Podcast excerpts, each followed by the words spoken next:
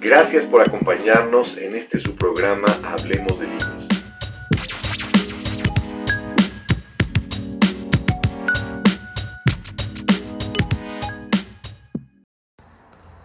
Hola, ¿qué tal? ¿Cómo están? Muy buenas tardes. Bienvenidos a una emisión más de su programa Hablemos de Libros. Soy su servidor, Juan Raúl López Villa. Gracias por estar con nosotros. En esta ocasión vamos a hablar de un libro y que quizá rompe un tanto cuanto los paradigmas de lo que normalmente entendemos, pensamos, nos imaginamos acerca de lo que implica el fracaso. Y el título del libro se llama Las virtudes del fracaso. Pues bien, vamos a hablar de este tema que pues nos causa mucha duda, mucha inquietud y a veces mucha incertidumbre hablar del tema de fracaso. Ya muchos autores y muchas figuras públicas han hablado acerca de, lo que implica el fracaso, pero generalmente nos vamos con ese prejuicio, nos vamos con esa idea negativa acerca de, de, este contexto. Este autor, pues sin lugar a dudas, nos hace reflexionar sobre este contexto, sobre este tema. Antes que otra cosa, bueno, pues este libro ha vendido más de 500 mil, 50 mil ejemplares eh, particularmente en Francia, ha sido traducido a 12 lenguas. El autor evidentemente es francés, la editorial se llama Ariel y efectivamente hace referencia de entre otros tantos puntos al inicio de la lectura de este libro, el autor sobre pues las ideas que tenemos acerca del fracaso y de entrada nos pone como ejemplo directamente pues a, distintos eh, personajes que a lo largo de la historia han incurrido o han caído eh, en el tema del fracaso y refiere a Charles de Gaulle. Eh, recordemos la vida tan azarosa, complicada que tuvo este mandatario francés que le tocó ni más ni menos que enfrentar la Segunda Guerra Mundial. Steve Jobs, Serge Gainsbourg, de entre otros tantos autores y por supuesto no descarta la referencia de esta autora de ese libro tan vendido y pues el ejemplo para muchos incipientes escritores de eh, J.K. Rowling, esta autora que pues de estar en una situación verdaderamente compleja con un bebé, en una situación precaria desde el punto de vista económico, pues ha sido de las autoras inglesas más importantes que se ha vuelto millonaria en la creación de esa novela de ciencia ficción que ya todos ustedes se imaginan. Y en este contexto también hace la referencia de Tomás Alba Edison, que dicho sea de paso tenía pues eh, eh, la madre, si no me equivoco, era de Guadalajara y era de origen mexicano. Y Tomás Alba Edison pues efectivamente fracasó muchas veces antes de llegar a esa, esa actitud, por llamarlo de alguna manera, de la famosa bombilla eléctrica, que eh, uno de sus colaboradores le preguntó que cómo podía soportar tantos miles de fracasos y este señor le respondió que no había fracasado miles de veces, que había consumado más bien miles de tentativas que no habían funcionado. Vean cómo, eh, dependiendo de la perspectiva, del punto de vista y por supuesto de la actitud, pues se cambia ese contexto del fracaso para darle un aspecto más optimista, más emprendedor, más eh, objetivo en ese punto de vista. Eh, también se refiere a Serge Gainsbourg, quien era un pintor y pues eh, vivió un verdadero drama eh, al abandonar su carrera para la cual creía que no estaba destinado y con este contexto del trabajo pues lo tomó en consideración para dedicarse mejor a otro arte que él consideraba menor y en ese contexto pues este autor pues marcó una gran diferencia que lo liberó de la presión que padecía como pintor y así la marca de Gainsbourg pues es inseparable de, eh, pues de la relevancia que tiene para efecto de superar el trabajo, el, fracaso, perdón. Y en ese contexto pues eh, vemos muchos ejemplos a lo largo de la historia e incluso que tienen que ver con el tema del deporte, como lo es sin lugar a dudas el tema de Roger Federer, que pues eh, podríamos señalar que es difícil imaginar todos los fracasos que tuvo que soportar como adolescente y pues eh, a grado tal de estar a un paso de dejar ese, ese deporte de manera profesional. Y en ese contexto, bueno, pues también sufrió varios fracasos para llegar a donde ha llegado ese gran deportista. En ese contexto, pues a final de cuentas, este autor nos da a entender que el fracaso eh, no contiene per se en sí mismo, en esencia, una virtud, sino muchas virtudes. En ese contexto entendemos, y lo refiere de esta manera el autor, pues que hay fracasos que fortalecen la voluntad y otros que permiten su relajación. Los fracasos eh, nos procuran o nos dan esa fuerza para perseverar en esa misma vía y nos dan impulso para cambiarlo. El fracaso en ese contexto pues está en la decisión eh, que tomemos buenas o malas y recordemos que cada minuto, así como suena, o cada 10 minutos o cada 5 minutos, tenemos la virtud, la posibilidad de tomar decisiones. Esto no lo dice este autor, esto lo refieren otros autores, pero al final del día, el fracaso, bueno, pues es una parte latente de las decisiones que podemos que podemos tomar al respecto y que a veces no sabemos si un fracaso nos va a llevar al éxito o a la obtención de una decisión que al final del día es la que nos estaba esperando sentada en la banqueta. En este contexto, pues, podríamos entender que el fracaso, eh, refiere este autor más adelante, que si vas a emprender alguna acción, alguna propuesta, alguna decisión, fracasa mucho para que no te equivoques es decir, el fracaso se debe de llevar a cabo para aprender de una forma más deprisa. En este sentido, pues eh, encontramos que estos éxitos no llegan de un día para otro y necesitamos llevar a cabo la derrota para llegar a conocer más deprisa nuestro propio talento. Y esto no lo refiere el autor, sino hace la referencia eh, directamente de este otro eh, tenista o deportista muy famoso que es Rafael Nadal, en ese contexto, pues nos dan entonces los fracasos una enseñanza y los éxitos son agradables, pero con frecuencia son menos ricos en la enseñanza que los fracasos. Y hay que reconocer que mucha gente queda en esa zona de confort, que desgraciadamente también el ser humano llega a escenarios en donde queda en esa zona cómoda, eh, como lo refiere ese libro de dónde quedó mi queso, pues en donde parece que nos desenvolvemos de una forma más cómoda, más tranquila, nos gusta el mar en calma, pero realmente donde aprendemos es en la tormenta, para eso se hicieron las embarcaciones. Y hay victorias que solo se obtienen eh, perdiendo las batallas, dice este autor, y esto efectivamente es paradójico y con ello pues tiene que darse oportunidad, valga la expresión metafórica, para darnos prisa también en fracasar. Y a través de esos fracasos constantes, pues nos encontraremos frente a esa realidad que a lo largo del tiempo y después de muchos elementos que incluso ni siquiera requieren la disciplina, como lo es la puntualidad, como lo es la constancia, por ejemplo, pues nos puede llevar al éxito. Claro que muchos de ustedes van a decir, bueno, ¿y qué es el éxito? Es algo muy subjetivo, es un concepto verdaderamente subjetivo,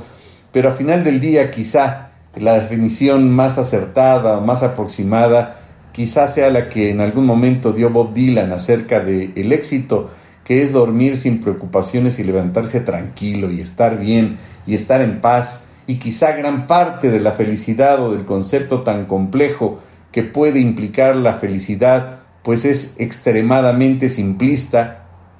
y es vivir en paz, vivir tranquilo. Y de esta manera, bueno, pues nos hace mención también esta, eh, pues esta referencia de este autor que muchos eh, empresarios han señalado, pues el fracasar deprisa, el aprender deprisa, para con ello, pues estos fracasos vengan de una forma temprana y con ello saber exactamente dónde están esos errores para no volver a caer en esos intentos fallidos y con ello pues mejorar todas las eh, decisiones, todas las teorías y todos aquellos elementos que necesitamos para desarrollar mejor nuestra actividad, nuestro proyecto de vida. En este contexto, pues no podríamos eh, entender eh, la figura del éxito, del desarrollo, el emprendimiento, sino a través del fracaso. Dice por ahí algún libro, que ahorita no recuerdo el libro, el título del mismo, que señala, si tú buscas y encontraste, no te voy a creer. Digo, si tú buscas, eh, tú buscaste y encontraste, te voy a creer, pero si tú encontraste, pero no buscaste, no te voy a creer. En ese contexto, pues va de la mano el hecho de ser también perseverantes. En ese contexto es necesario, por lo tanto, como refiere este autor, pues el medir la virtud de los fracasos, de esos fracasos precoces, de esos fracasos incipientes, de esos fracasos que se dan al inicio de cualquier emprendimiento, para tener esa capacidad para triunfar más deprisa de alguna manera. Y en ese sentido, eh, hace de forma insistente el autor la referencia de que más vale fracaso, fracasar de forma rápida o deprisa y plantearse las verdaderas cuestiones de salir airoso sin saber por qué. Vean qué absurdo sería eso, como ganar un juego de ajedrez,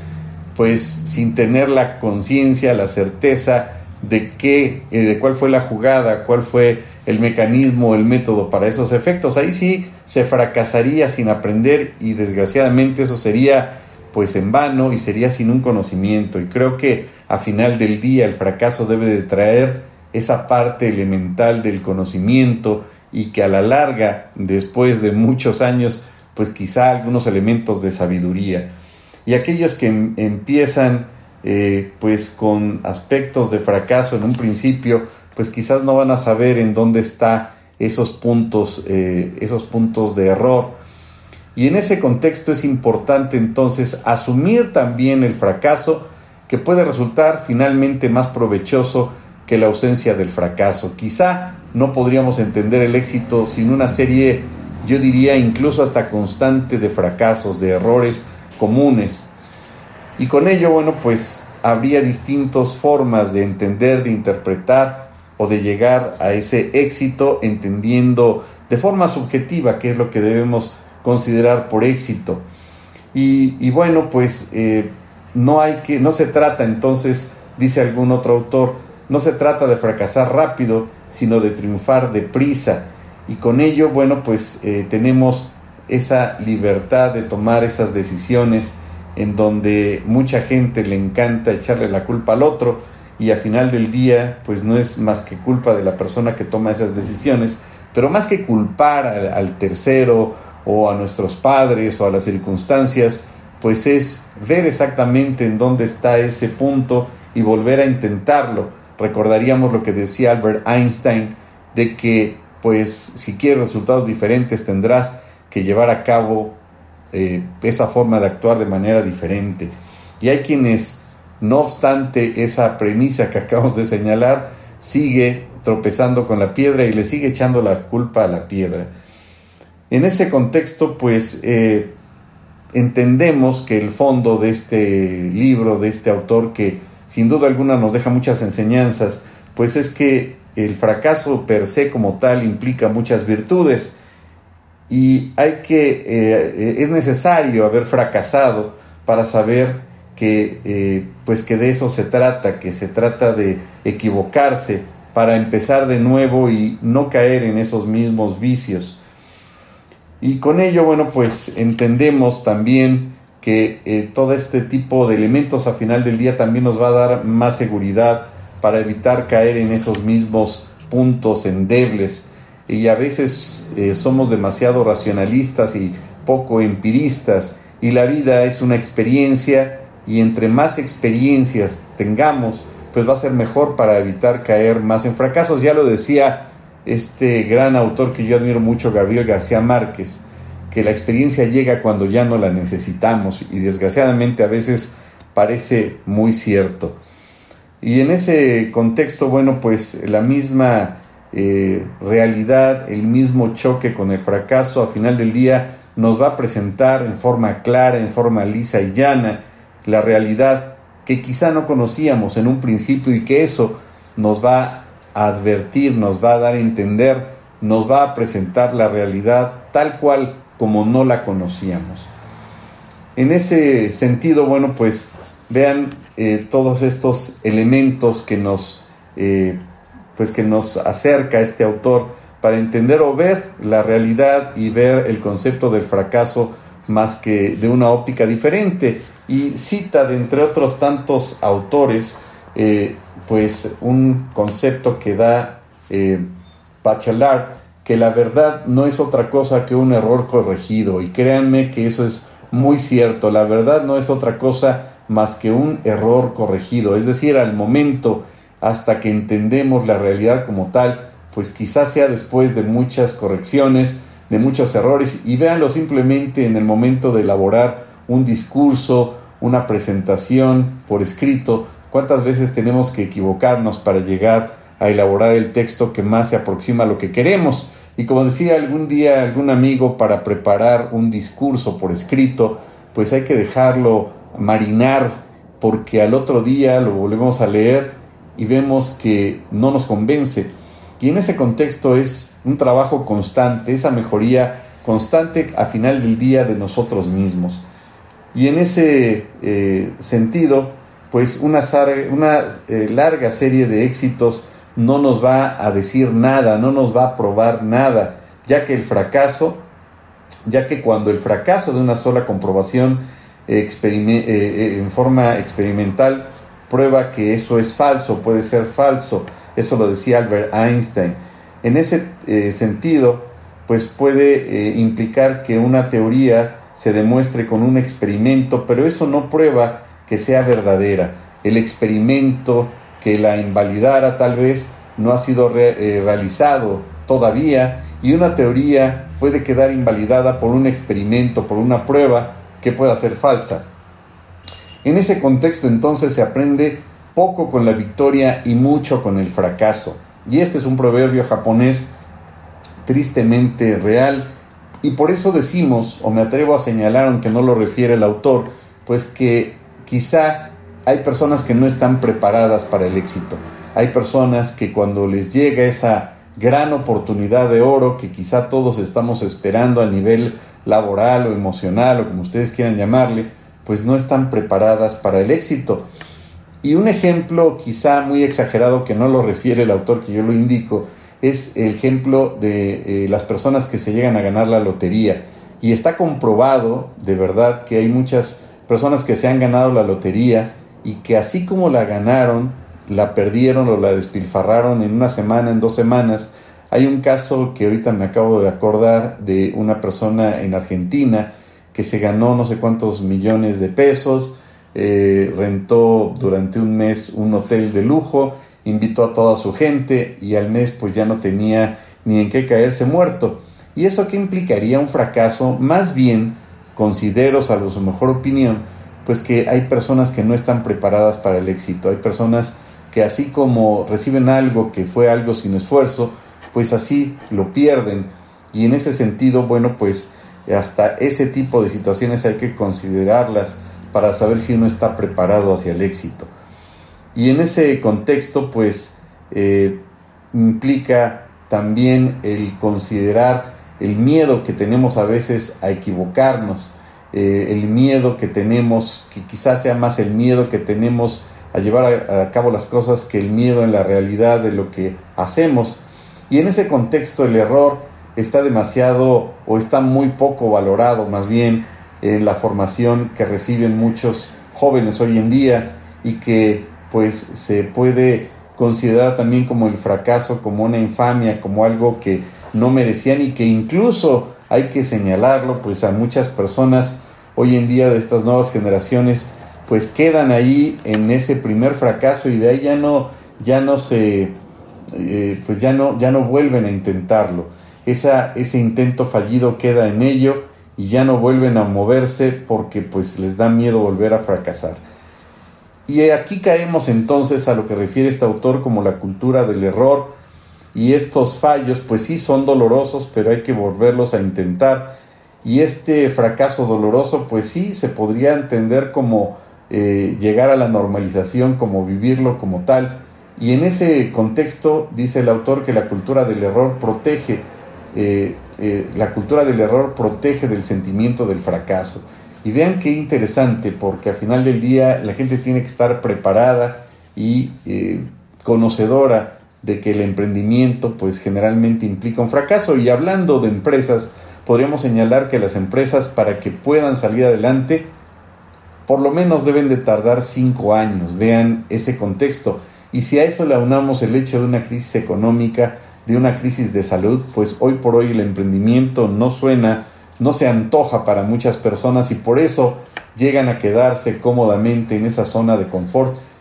y, con, y, concibiendo los mismos miedos como algo que quizá merezcan o que quizá sea lo correcto o como para qué me arriesgo si está la vida muy, muy complicada allá afuera.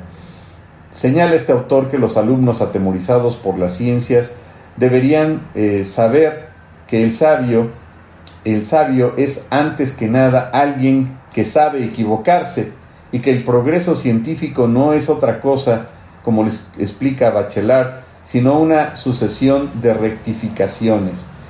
Y en ese sentido, pues los alumnos se paralizan ante las preguntas eh, de un comentario de textos que deberían echar una ojeada a los libros o a los textos llenos de tachones por ejemplo, de Marcel Proust. Y en este sentido, pues implica que lo que se refiere a los profesores, en vez de agobiar a los alumnos, devolviéndoles esos exámenes corregidos con antipatía, acompañados de comentarios como examen confuso o examen insuficiente, ¿por qué no optan, dice el autor, por eh, fórmulas un poco más abiertas, tales como, eh, pues revisa el texto o revísalo de nuevo, y en ese sentido se nos olvida a veces que errar es humano, como dice ese proverbio. Y también, pues el error es la manera humana de aprender. A final del día aprendemos de los errores y algún otro autor por ahí también señala que los bebés eh, tienen una capacidad maravillosa, inmensa, mejor que cualquier máquina, la más moderna que ustedes se imaginen, porque aprenden en un lapso menor de tres años un idioma el idioma, eh, o no solo un idioma, hasta dos o tres idiomas llegan a aprender y por supuesto aprenden eh, pues no solamente el idioma, eh, las expresiones, hasta las muecas de los padres y por supuesto aprenden a caminar. Y nunca hemos visto un bebé que diga, bueno, pues ya me caí diez veces, ya me caí trescientas veces, yo no juego a caminar, mis padres están locos, eso es del Homo sapiens, yo me quedo aquí gateando. Vean cómo pues también el ser humano en esa etapa incipiente de la vida, pues está programado para aprender y también, ¿por qué no decirlo?, para fracasar. Hay algún autor que refería que otra persona proponía ponerle cascos a los niños, pues cuestión que es verdaderamente absurda y que pues con eso pues lo único que generaría sería todo lo contrario, pues porque el niño se confiaría de que los golpes no le causan ninguna afectación y esos golpes hasta los físicos pues también aprenden y no lo referiría yo por supuesto nunca como un fracaso sino parte de ese proceso de aprendizaje constante que por supuesto nadie nos va a negar que constantemente estamos aprendiendo y conociendo esta nueva realidad para cada uno de nosotros. Y no me refiero a la nueva realidad del COVID, sino a la nueva realidad que siempre derivado de la existencia de un fracaso volvemos a intentarlo una y otra vez. Y para aquellas personas que son perfectibles, pues quizá todavía es más frustrante porque siempre, siempre va a haber una forma de mejorar todo lo que hacemos en el ámbito profesional, en los oficios, aquellos que se dedican a la pintura. Y un ejemplo clarísimo que podríamos tener es de este autor del Llano en Llamas, que después de haber llevado a cabo pues sus libros más importantes como fue Pedro Páramo y El Llano en Llamas, eh, efectivamente escribió otro libro, pero ya no quiso volver a escribir más porque consideraba que ya no se podía superar a sí mismo. Esto también puede llegar a ser frustrante y en ese contexto pues también hay que ser razonable en lo que hagamos porque la perfección afortunadamente pues nunca se puede llegar al 100% y es esa zanahoria que nos impulsa a ser mejores, a tratar de mejorar y hacer más eh, objetivos en lo que queremos llegar. Quizá les llegue a suceder a ustedes que después de elaborar un texto y en mi caso después de eh, elaborar un, libro, pues lo vuelvo a leer y quiero corregirle más cosas, pero ya está impreso, ya no es el momento. Siempre vamos a tener un motivo para mejorar y para encontrar aspectos que nos ayuden a mejorar eh, la actividad que llevemos a cabo. Señala este autor que un día el jefe de una empresa le dijo, cuando uno de mis colaboradores mete la pata una vez, lo felicito, pero si vuelve a meterla de la misma manera una segunda vez, le llamo imbécil. Al principio no le gustó la frase a este autor, que le parecía efectivamente muy arrogante, yo diría hasta ofensiva, por supuesto, casi eh, despreciativa. Pero eso era olvidar las lecciones de los grandes artistas y sabios, dice el autor, y hoy le parece una frase muy acertada. Tenemos efectivamente un periodo, por llamarlo así, para equivocarnos, pero tampoco vamos a estarnos equivocando todo el tiempo, sino como para qué serviría la experiencia. Y yo creo que es a lo que se refiere este autor. Si tenemos un empleado, digo, no conmulgo con la idea de llamarle de esa manera al, al empleado, pero pues si una persona se equivoca dos, tres veces, pues quizás sea razonable si acaba de entrar a trabajar en esa actividad que por supuesto no está acostumbrado. Pero si ya lo hace todos los días y lleva 10 años, bueno, pues yo no entiendo qué hace en ese trabajo. Continuamos con esta segunda parte de su programa Hablemos de libros. Y estamos hablando en esta ocasión de un libro de Charles Pepin que se intitula Las virtudes del fracaso de editorial Ariel. Un libro que efectivamente nos muestra la otra cara o las diversas caras que puede tener el fracaso, incluso como una virtud, todas esas facetas o elementos que no llegamos a vislumbrar o a darnos cuenta o a trascender en lo que puede esto implicar después de un error, de un fracaso, en el momento en que el ser humano puede estar decepcionado de sí mismo, decepcionado de la política, decepcionado de una pareja o incluso en un tema verdaderamente delicado a nivel existencial, ¿por qué no decirlo? Y en ese contexto, pues partimos de el concepto que refiere el autor, en donde hay peligro, crece también lo que nos salva, como dijera el autor Friedrich eh. Y en este sentido, pues habla de que la palabra, eh, pues crisis, tiene un origen etimológico de krinein, que viene del griego, ¿Y esto qué significa separar? Quiere decir entonces que las crisis nos dan elementos para separar eh, pues estos aspectos en donde la realidad se nos revela de una forma distinta, de una manera novedosa. Es decir, vemos dos elementos que no teníamos o que no los percibíamos de esa misma manera. Y con ello, pues el fracaso nos da ese entendimiento, nos eh, nos da una realidad que no conocíamos y con ello pues efectivamente donde hay peligro también crece lo que nos va a salvar y esto implica que debemos de tener también los ojos abiertos para saber exactamente cuál de esos dos escenarios efectivamente es el que nos va a salvar, el que nos va a dar esa conciencia o ese entendimiento y saber efectivamente cuál es el, el disyuntivo, el camino que se debe de eh, tomar o que nos está de alguna manera dando como enseñanza esa realidad, esa afrenta, ese choque con eh, aspectos que quizás no esperábamos o que quizá generalmente también, hay que decirlo, pues confiábamos demasiado en nosotros mismos. Esto nos puede llevar también a una falta de autoestima o, por qué no decirlo, a darnos a conocer a nosotros mismos que, como decían los griegos, en las escuelas, pues conócete a ti mismo y qué difícil y qué complicado llega a ser ese punto y nos preguntaríamos quién realmente en el fondo se conoce al 100% a sí mismo. La dificultad entonces va a traer al hombre de carácter, aquel que va a abrazar esa dificultad para realizarla a sí mismo. Es decir, la dificultad atrae al hombre de carácter porque abrazándola se realiza a sí mismo, lo decía Charles de Gaulle. Y este contexto pues implica entonces que a través de enfrentar esa realidad, pues vamos a sacar esa verdadera personalidad nuestra para saber eh, enfrentarla de la mejor manera y sacar a flote pues realmente la parte más esencial de nosotros. Es decir, medimos precisamente a través de la adversidad nuestras fuerzas y con ellas pues también nuestros alcances que a veces ni siquiera nos podríamos imaginar hasta dónde podríamos llegar. Hay una anécdota que refiere eh, Bucay, me parece que es este autor, en donde eh, señala que hubo un, un, incendio en, en un inmueble, en una casa, y estaban solamente dos niños pequeños, un niño de 5 años y un niño de 12 años. Y estos niños pudieron eh, escabullirse o escaparse de ese fuego a través de la ventana del baño e hicieron milagros para poder salir de esa situación de emergencia y salieron sanos y salvos, sin necesidad, bueno, eh, desde antes que llegaran los bomberos.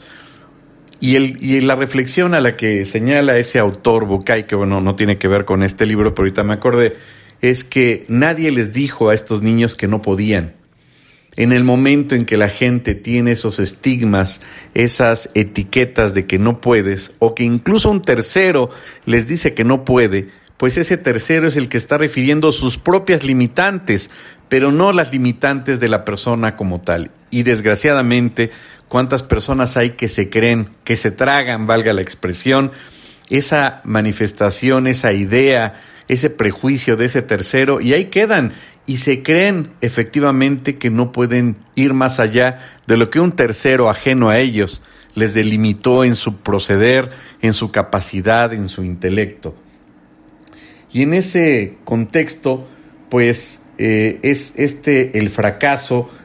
entendiéndolo como esa fuerza persistente del deseo de evaluar en qué medida tal aspiración puede ser un asunto real de nuestra vida o si podríamos eh, superar esa etapa o esa situación que a veces no advertimos.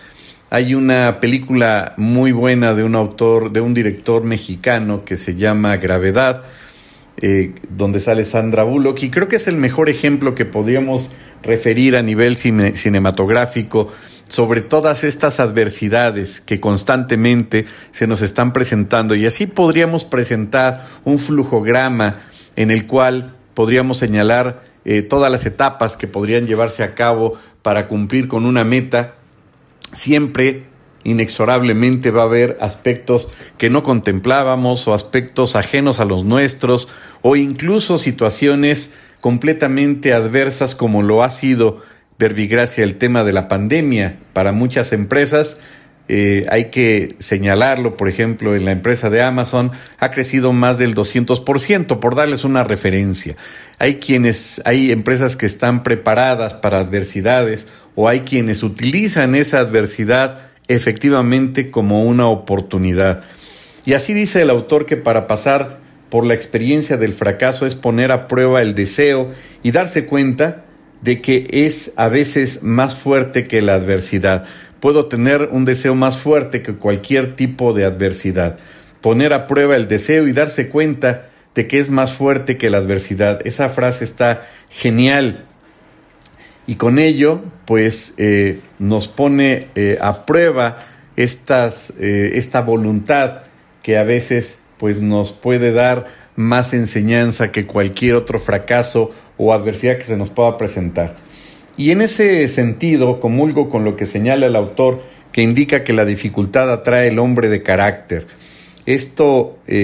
pues debe implicar que el hombre saque a flote ese verdadero carácter y que los fracasos pues nos den, y hablo en general por supuesto, esa virtud o nos forjen esa virtud de curtir el carácter y prepararlo, queramos o no,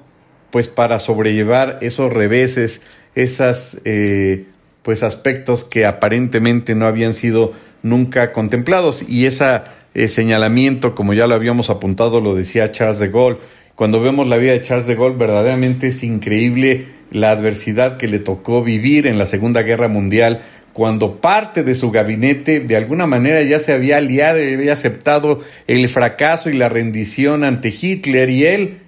resguardado en Inglaterra, tomó la determinación de continuar, de seguir adelante. y este personaje histórico que se religió varias veces, por cierto, en Francia, bueno, es un ícono en la política francesa y pues nadie se esperaba que tuviera esa voluntad férrea de recuperar, de recuperar su país. En este contexto, pues podríamos también eh, señalar eh, el ejemplo de un personaje, pues que fíjense, eh, se, podríamos indicarlo sin decir su nombre, que comenzó por arruinarse a los 31 años, después fue derrotado en las elecciones legislativas a los 32 años, luego se arruinó de nuevo a los 34 años, después tuvo que vestir de luto por la mujer que amaba, que muere de una enfermedad cuando contaba solamente con 35 años, cae en depresión a los 36 años, bueno, van a decir, es la vida de, eh, de un, del mala suerte o cómo lo van a llamar, pero todavía no acabamos con la referencia de este personaje histórico muy famoso. Lo derrotan en las elecciones locales a los 38 años, eh, es vencido en las eh, elecciones del Congreso a los 43 años. Y luego a los 46 también es, pues no, no, no gana, es vencido a los 46 y 48 años Después pierde las elecciones al Senado a los 53 y a los 58. Sin embargo, a los 60 años se convierte en el presidente de los Estados Unidos. Y esta persona es la que tuvo el valor claro con el efecto que ya sabemos todos, pues de ser presidente y de abolir la esclavitud. Me refiero a Abraham Lincoln. Vean cómo en este breve ejemplo, pues entendemos cuando una persona tiene esa decisión de vida, que no le importa el fracaso, que no le importó haber perdido esas elecciones, toda esa situación personal. Y con ello, bueno, pues vemos también cómo el mismo personaje que ya comentábamos hace rato, Charles de Gaulle, pues es una de las personas que podríamos comentar o considerar o coincidir con lo que dice el autor, de que fue la suma de todos esos fracasos lo que lo preparó para dar ese mejor esfuerzo, esa mejor ímpetu victorioso con el cual pasó, por supuesto, a la historia. Y con ello, bueno, vemos que en este contexto, pues no solamente el escenario de eh, las personas victoriosas o de las personas exitosas son las que eh, pareciera que toda la vida han llevado a cabo ese color de rosa en su vida y no, no vemos esa, esa parte de abajo del iceberg, solamente tristemente nos limitamos a ver la punta del iceberg y muchas personas cuando alguien llega a obtener el éxito, ¿qué es lo que dice? Bueno, pues es que tuviste suerte, es que pues tuviste mucha buena suerte porque el director de, de eh, pues de los sinodales le caías bien y por eso te aprobaron o tuviste suerte porque en esa empresa apenas estaban empezando tal área, entonces pues no tenían mucha gente. Siempre la gente va a ver ese aspecto eh, etéreo, ese aspecto secundario o va a tratar de justificar algo que a final del día quizá también les pueda generar a ellos una especie de envidia. Y con esto pues entendemos que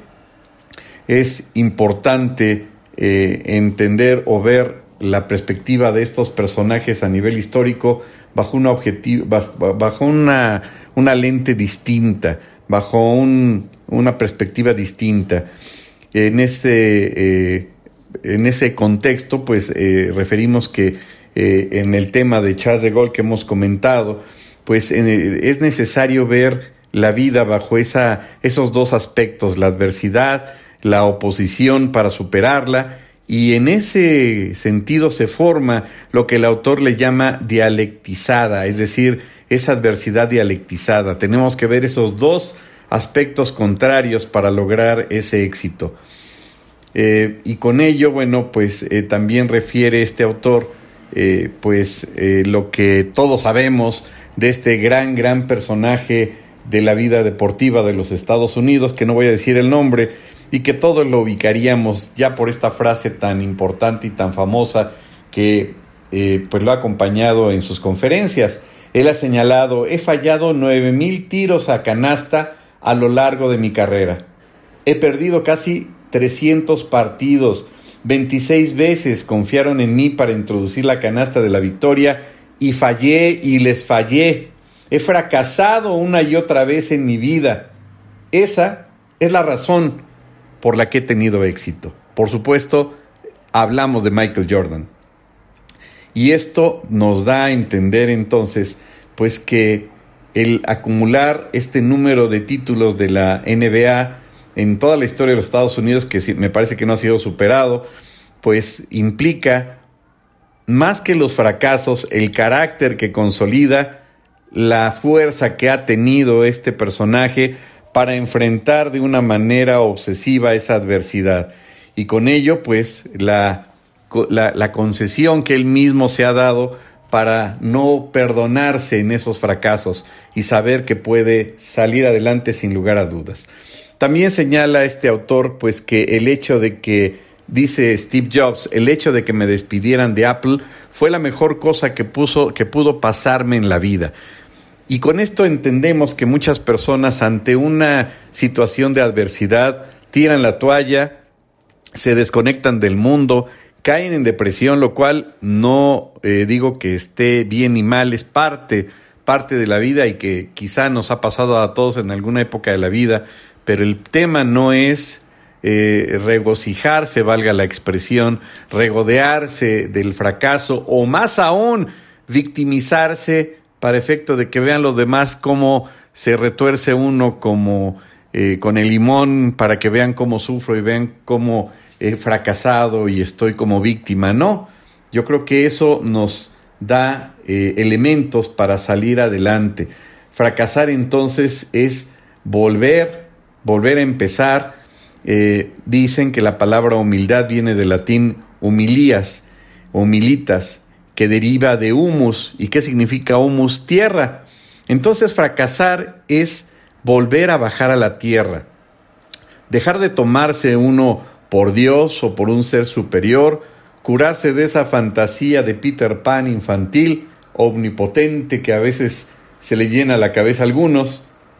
y que nos lleva a final del día inexorablemente a todos, ahí sí, sin el respeto de que sea eh, joven, viejo o de cualquier raza que se les ocurra, a chocar contra la pared. Es necesario entonces mirarse a uno como es y con ello pues volver a empezar de nueva cuenta y sí, bajar a la tierra y retomar fuerzas para eh, volvernos a reconstruir, valga la expresión. Y vean entonces cómo, pues, en el caso, por ejemplo, de los atletas, como lo comentaba hace rato de Michael Jordan, pues es eh, esa chispa del fracaso lo que los hace volver a la realidad, a impulsarse, a tocar tierra, valga la expresión, y volver a empezar. De tal suerte entonces que el tema de la humildad pues nos ofrece también o es parte, digamos, inherente del fracaso y es la oportunidad que nos da el fracaso o la ocasión del fracaso para medir, por supuesto, nuestros propios límites. Quizá en algunas otras personas baste y sobra que le digan, tú no puedes hacer esto para que ellos lo intenten y lo demuestren, pero no para demostrarle a la otra persona que sí lo pueden llevar a cabo, sino para demostrárselo a sí mismos de lo que son capaces mientras que por otro lado el famoso delirio narcisista o la ilusión de omnipotencia pues va a alejar, por supuesto, a las personas de esa toma de conciencia. ¿Y qué es lo que va a implicar, entre otros tantos puntos, o que va a generar, entre otras tantas virtudes, el fracaso? Pues como ya lo dijimos, efectivamente va a ser la humildad y nos conduce, por supuesto, a un aspecto de un camino más seguro y necesario para emprender de nueva cuenta el vuelo, darnos un aire y tomar de nueva cuenta el vuelo y seguir y seguir en esa lucha constante, en esa tarea constante de reconstruirnos a nosotros mismos. Son muchos los ejemplos que podríamos eh, poner al respecto y bueno, el caso de eh, Steve Jobs es sobradamente conocido en donde pues este hombre, incluso después de haber creado su propia empresa, llegó un momento en el, el Consejo de Administración literalmente lo corrió, forjó su propia empresa Y así como lo oyen, esta empresa después fue vendida a George Lucas.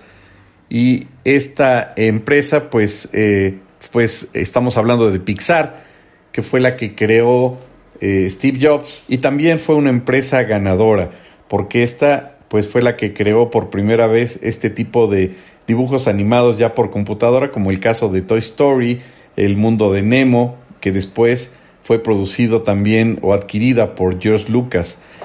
Vean entonces cómo a veces esta eh, omnipotencia se esconde a través de ese fantasma de la arrogancia que quizá sea el muro para esconder el miedo de muchas personas.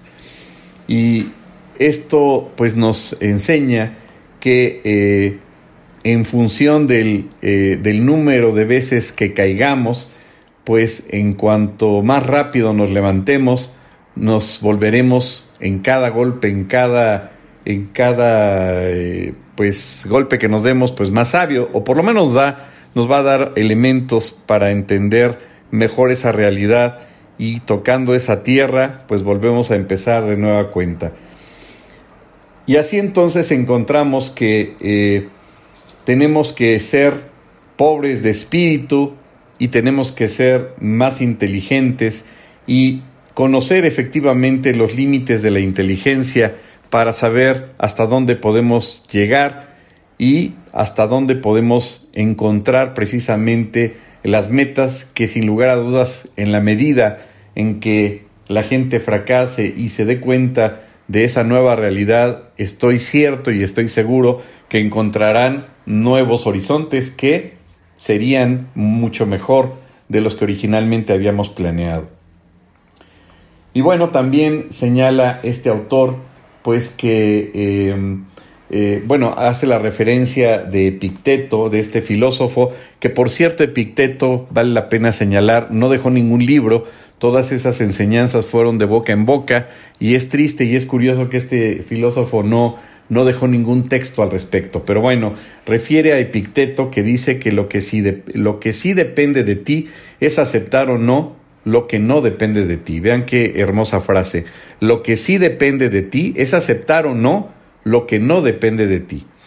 Y en este sentido, bueno, pues tendremos que entender la realidad y usar nuestras fuerzas para actuar de lo que para actuar sobre aquello de lo que sí depende de nosotros. ¿Cuántas veces nos preocupamos, nos angustiamos, nos cortamos las vestiduras, de situaciones, sí, ¿por qué no decirlo? Incluso también de carácter político y demás, pero no está a nuestro alcance el cambiar ese, ese aspecto, no está en nuestras manos. Entonces, cuanto menos intentemos luchar contra lo que no está a nuestro alcance, pues más podríamos entonces cambiar lo que sí está a nuestro alcance. Es decir, si nos agotamos queriendo cambiar lo que no se puede cambiar porque no está en nuestras manos, pues no vamos a ser capaces de intervenir allá donde sí podemos cambiar. Decía la Madre Teresa de Calcuta que bueno, para acabar con la violencia, pues tiene que regresarse uno a su casa y ahí efectivamente llevar a cabo la enseñanza a nuestros hijos de los valores. Y con ello pues entendemos que eh, eh, conjeturamos con frecuencia que todo depende de nosotros, y eso es una falsa apreciación de la realidad. Hay que retomar lo que dicen otros autores, que es el sistema de creencias. Y hay veces que lo que nos agobia, nos cansa, nos deteriora, hasta nos enferma, eh, como lo es el hecho de generar esta eh, cortisol por la depresión y por todo esto que puede generar una creencia, pues es más bien reacomodar el sistema de creencias y saber qué es lo que está en nuestras manos y podemos mejorar o cambiar. Y dice este autor que cuando conquistamos lo que nos proponemos, no estamos en la mejor de las disposiciones para oír esa verdad que nos recuerda Marco Aurelio y también Séneca o Epicteto, a saber que la realidad a veces se resiste. Y el fracaso entonces nos ofrece la posibilidad de rendirnos por fin a la evidencia, existe por encima de nosotros algo que es, por supuesto, la realidad, y no podemos negarla, no podemos también darnos por vencidos en ese contexto, y a pesar del fracaso, pues efectivamente tendremos que discernir cuáles son las cosas que dependen de mí y cuáles no. Y con ello, al hablar entonces de este autor, de Epicteto, pues nos lleva obviamente al tema, eh, pues de, al, tema de eh, pues las emociones, al tema de eh, no manifestar esa, esa emoción y de esa sabiduría estoica. Recordaríamos que a él se le atribuye el estoicismo y empieza con esa toma de conciencia, con esta distinción tan simple, tan llana, pero tan difícil de integrar cuando no fracasamos. Es decir, efectivamente saber discernir qué es lo que queremos y qué eh, merece la atención nuestra para considerar también eso como fracaso. Y debemos entonces de empezar por identificar lo que depende de nosotros, como ya dijimos, lo que no depende y lo que no depende de nosotros no lo podemos cambiar y ahí es donde tenemos que ser estoicos, ajenos a la emoción. Es necesario entonces la voluntad de cambiar lo que sí está en nuestras manos cambiar y hace falta la fuerza de no cambiar aquello que no está en nuestras manos y que no podemos cambiar. Y en vez de agitarnos y de eh, exacerbarnos y de perder el tiempo en eh, pues dar todas nuestras fuerzas para tratar de cambiar ese escenario que no está en nuestras manos, pues es aprender a aceptar lo que no depende de nosotros, concentrarnos efectivamente en el resto, en lo que sí depende, y con ello, pues eh, llevar a cabo o aplicar esas fuerzas o invertir esa energía efectivamente en lo que está en nuestras manos. Es decir, lo opuesto a la sabiduría es seguramente la negación de la realidad. ¿Y cuántos, cuántos seres humanos se niegan constantemente a todos los niveles a negar la propia realidad que a veces les pica los ojos? Vean entonces cómo también aceptar el fracaso es aceptar la realidad y también sacarle provecho a la misma realidad. Y bueno, el fracaso, por supuesto, como ya lo hemos dicho, nos acerca a la realidad, pero también pues nos acerca al conocimiento y nos lleva a la sabiduría. También refiere este autor, pues, eh, una, una, frase eh, derivada de la Copa Davis que se lleva a cabo, que se llevó a cabo en 2014 y que en este eh, sentido, después de haber perdido el duelo, un tenista muy famoso contra Gael Monfils, eh, fue eh, Roger Federer precisamente el que contestó a las preguntas de un periodista y el resultado en ese momento era un empate entre Francia y Suiza, pero Federer empezó por elogiar la extraordinaria calidad del juego de su adversario y luego añadió una frase que quizá no muchos advirtieron y dijo, he perdido, pero ahora sé lo que quería saber. ¿De qué estaba hablando este autor, este, este tenista? ¿De qué estaba refiriendo su comentario? Quizá de su estado mental, de la naturaleza del terreno, de la rapidez de las pelotas, de las reacciones que llevó a cabo el público, de su estado físico, porque tenía una lesión. Pues nadie a ciencia cierta lo sabría, pero lo que estaba claro es que estaba aprovechando esa derrota para saber lo que quería saber. Y sí, efectivamente, después ganó los siguientes dos partidos en un single de dobles y acompañado por, eh, por Stanislas Framinka y esto permitió a Suiza eliminar a Francia y hacerse con la Copa Davis. Escuchando esa eh, frase, pues entendemos que tuvo una actuación estoica, no manifestó las emociones como podríamos entenderlas eh, cualquiera, en una situación de fracaso, de pérdida, de enojo, de molestia, de frustración, sino simplemente aprendí lo que tenía que aprender y lo demostró en los siguientes juegos. A final del día, y ya con esto terminaríamos,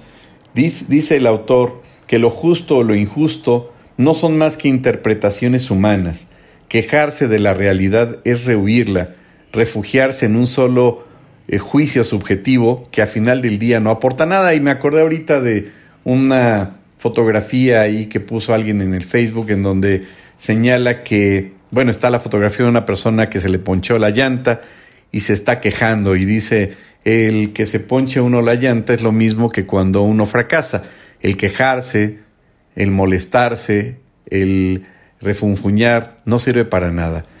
Entonces, ¿qué es lo que nos enseña? Pues a evitar ese desgaste y a tomar cartas en el asunto y hacer lo que tenemos que hacer y aceptar esa realidad que a final del día conlleva, por supuesto, una enseñanza clara. Tenemos entonces esa libertad de no añadir a la realidad, dice el autor, a la dificultad o al fracaso,